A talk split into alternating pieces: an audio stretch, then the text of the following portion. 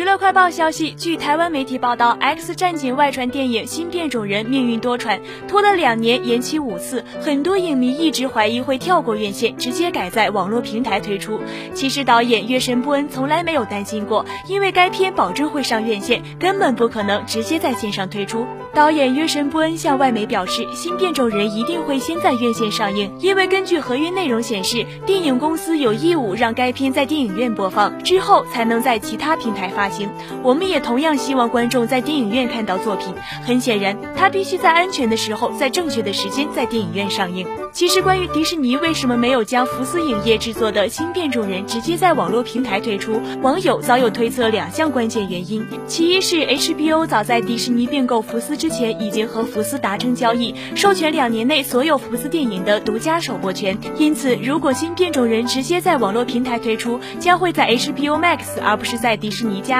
如同迪士尼把赚钱机会拱手让人。其二，则是据传迪士尼福斯并购交易当时已保证完成或仍在后期制作的任何一部福斯电影都会在电影院上映。新变种人在几天前再次证实该片将在八月二十八号上映。不过，信条今天宣布预计于八月二十六号起在。全球许多国家上映，目前尚未确定是否再次延期。